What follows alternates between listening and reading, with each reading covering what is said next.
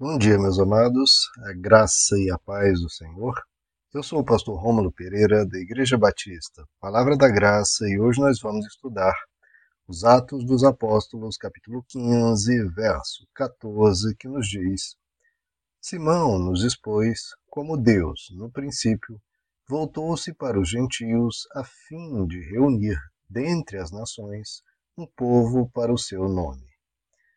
Bom, meus amados, continuamos aqui nesse primeiro concílio da igreja, chamado Concílio de Jerusalém, em que boa parte dos apóstolos está reunida para decidir a questão, ou seja, a respeito se os gentios deveriam ou não guardar a lei de Moisés, ou seja, algo que foi decidido há dois mil anos atrás, algo em que os próprios apóstolos, tão cheios do Espírito Santo, tão cheios do ensino de Jesus, decidiram e especificaram claramente qual é a postura dos gentios frente à lei judaica, frente ao Antigo Testamento.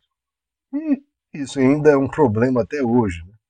vocês verem como basta uma leitura simples das Escrituras, basta ler o capítulo 15 aqui, está todo o debate registrado, as decisões registradas, tudo como ocorreu. E ainda assim isso é um problema, porque há uma espécie de idolatria em relação à Bíblia. Né? Ah, não, mas está escrito aqui no capítulo tal da lei de Moisés que devemos guardar tal coisa. Pronto.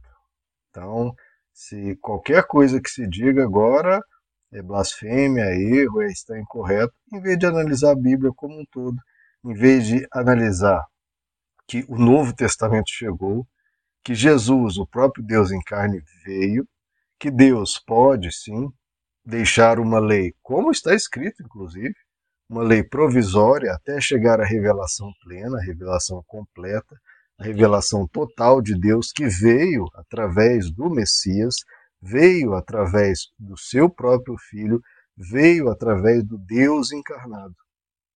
Já é óbvio que antes de Jesus, tudo era, era, era inferior, era provisório. Algumas coisas Deus pôde revelar plenamente, outras era necessário um amadurecer tanto do povo judeu quanto um amadurecer da própria humanidade. Tanto é que boa parte dos ensinos de Jesus, até hoje, dois mil anos depois, a humanidade não consegue praticar, não consegue entender, não consegue captar. Agora, isso se devemos ou não guardar toda a lei judaica, está aqui escrito, tá bem simples, resolvido o problema. E até hoje isso é motivo de discussão, de contendas, de rachas, de surgimento de grupos. E, fora isso, no dia a dia, as pessoas, na sua leitura bíblica, as pessoas confundem. Mas está aqui tudo especificado. Então, vimos aqui já ao, ao relato, a argumentação do apóstolo Pedro. Brevemente, o que o apóstolo Paulo já tinha essa posição, né, de defender que os gentios não precisam guardar toda a lei judaica. E, inclusive, o apóstolo Paulo registra essa opinião no seu livro de Gálatas, um livro basicamente escrito só para tratar disso. Então, se o capítulo 15 do livro de Atos não sana todas as suas dúvidas, leia o livro de Gálatas.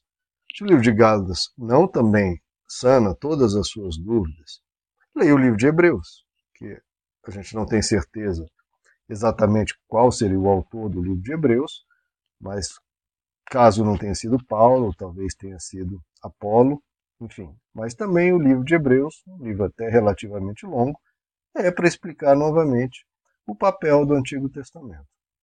Então, chegamos agora então ao a, a decisão final que vem a partir de Tiago, irmão de Jesus, que por mais não esteja na lista dos doze apóstolos, ele é chamado de um apóstolo. Né? Lá em Gálatas 1,19, o apóstolo Paulo diz: Não via nenhum outro dos apóstolos senão a Tiago, irmão do Senhor. Então ele figurava entre, duas, entre os mais eminentes, era considerado o bispo da igreja de Jerusalém, e o principal líder, tanto é que ele que vai dar aqui o relato final, a decisão final, após Pedro, após Paulo, e que ele começa nos dizendo, né, em seu relato, Simão nos expôs como Deus voltou-se para os gentios. Então, primeiro ele, ele cita o relato de, Simão, caso Simão Pedro, cita o relato de Simão concordando com, com o apóstolo Pedro. Então, Tiago ele ratifica o que o apóstolo Pedro diz. Então veja, se Pedro e Paulo e Barnabé não forem suficientes aqui na decisão, Tiago dá a chancela final. Primeiro, porque diferente de Paulo, né, que era alguém que não era nascido em Israel e, enfim, estava fora, etc. Pedro era de Israel, nascido em Israel e vivia em Israel, e, e, e Tiago era uma marca dele de ser muito zeloso com a lei, muito zeloso com os ensinamentos do Antigo Testamento. Você vê isso claramente na sua carta. Você lê a carta do Tiago, você vai ver um grande número de situações do Antigo Testamento e um, um zelo muito grande para com a lei. Você pode até perguntar, não, mas pastor Romo, você não falou que é, a decisão vai ser, como temos visto aqui, que os gentios não precisam guardar a lei mosaica, a lei judaica. Então por que, que Tiago cita o Antigo Testamento? Não, não é Tiago que cita o Antigo Testamento, irmãos. Jesus cita largamente o Antigo Testamento. Pedro cita o tempo todo o Antigo Testamento.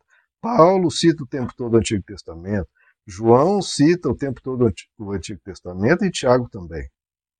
Ah, mas agora eu não estou entendendo. Meu irmão, uma coisa é pegar a sabedoria do Antigo Testamento e utilizá-la o tempo todo, como eu faço e toda pessoa minimamente esclarecida deve fazer. Inclusive, porções grandes da lei judaica, da lei mosaica. Nós citamos, aprendemos, compreendemos, usamos para ilustração, mas uma coisa é você pegar partes de toda a lei mosaica do Antigo Testamento que estão de acordo com o Novo Testamento. Usá-las e utilizá-las, mas não guardar toda a lei mosaica, porque boa parte dela, como diz o Novo Testamento, caiu em obsolescência. E como o próprio Antigo Testamento diz que a antiga aliança foi quebrada e aí viria uma nova. Essa nova, como eu já expliquei, esse é um exemplo para mim que esclarece muito claramente. Um contrato de aluguel novo, né, a pessoa ele cumpriu três anos de um contrato de aluguel, veio um contrato de aluguel novo. O contrato de aluguel antigo continua valendo? Não, ele não vale nada, zero. Por quê? Porque ele passou. Não é ele que está em vigor. Mas quer dizer que nada do antigo, do, do antigo contrato você vai guardar? Não, você vai guardar muita coisa. Por quê? Porque muita coisa do antigo contrato veio para o novo contrato. O novo contrato talvez seja 70%, 80% do, do contrato antigo. Então você vai, você vai estar guardando. Então você pode se referir a ele muito, muito claramente. Ainda mais que o Antigo Testamento não são só legislações, são histórias. E as histórias têm princípios, têm metáforas, têm exemplos, exemplos de, de bom comportamento, exemplos de fé em Deus, exemplo de virtude, exemplos de compromisso com Deus, tudo mais. Agora, o que vale é o contrato antigo? É a antiga aliança? O que é aliança? É um contrato. Vale o contrato? Não, claro que não. Ninguém vai guardar o contrato antigo. Você vai guardar e obedecer o contrato novo, que tem coisas do contrato antigo, sim, tem coisas que for, foram tiradas do contrato antigo, que do contrato antigo não vale, e tem coisas novas. Então, basicamente, é isso. Bom, e como começa o argumento de Tiago? Né? Primeiro, ele começa a dizer que Deus se voltou para os gentios a fim de reunir dentre as nações, ou seja, dentre todas as nações, um povo para o seu nome. Então, veja, como é conhecido muitas vezes né, nas igrejas é, o povo judeu? Ah, é o povo de Deus.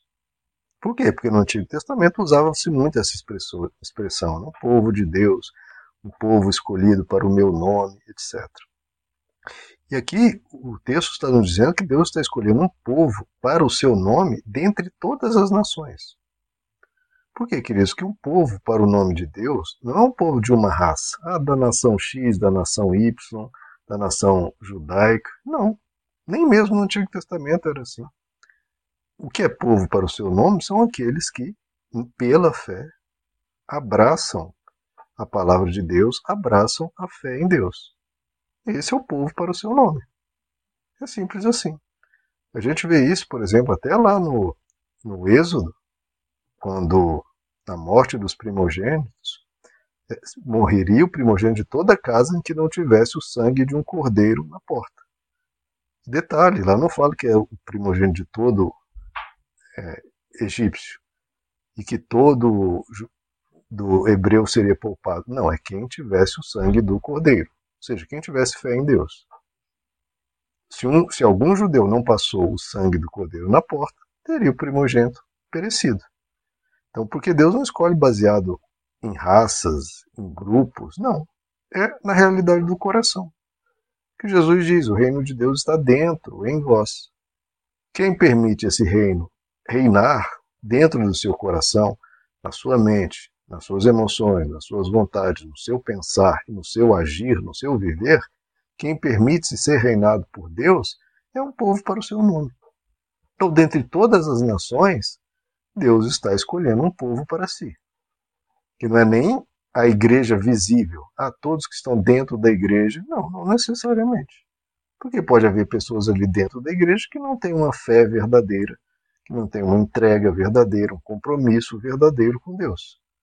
Então não é a igreja visível, não é o Israel visível, não é uma nação qualquer que seja visível.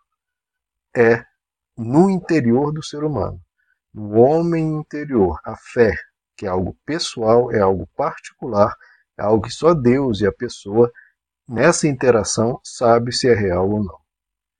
Então, Deus está reunindo um povo, um povo para o seu nome. É um povo dele, que tem fé nele, que crer nele, que vive para ele. E tem que ser assim, né, queridos? Deus vai fazer uma escolha arbitrária, baseada em, em local? Não. Isso seria muito arbitrário. Se você nascesse, se você nascesse no lugar errado, você se perde. No povo errado, você se perde. Não, tem a ver com a disposição do coração. E Deus está fazendo isso, escolhendo um povo para Ele, de acordo com a fé e o coração de cada um. É o que 1 Pedro 2 nos diz: Vós sois geração eleita, sacerdócio real, uma nação santa, um povo peculiar, para que anuncieis as grandezas daquele que vos chamou das trevas para a sua maravilhosa luz. Vós não eram povo, agora sois povo de Deus. Vós que não tinham alcançado misericórdia, agora a tendes alcançado. Então é isso que Deus faz. Deus tira a pessoa das trevas, leva para a sua luz. E isso transforma essa pessoa num sacerdócio real, numa geração eleita, um povo particularmente seu, uma nação santa. Então, todos aqueles que têm fé em Deus, têm compromisso de Deus, pode ser povo de Deus. Deve ser povo de Deus, bastando no seu coração se entregar a Ele, segui-lo, obedecê-lo, servi-lo, viver todo o Evangelho e assim somos povo dele. Vivendo o Evangelho, somos dele. Essa é a mensagem que nós precisamos cultivar no nosso coração e anunciar. Meus amados, que Deus lhes abençoe. A graça e a paz do Senhor.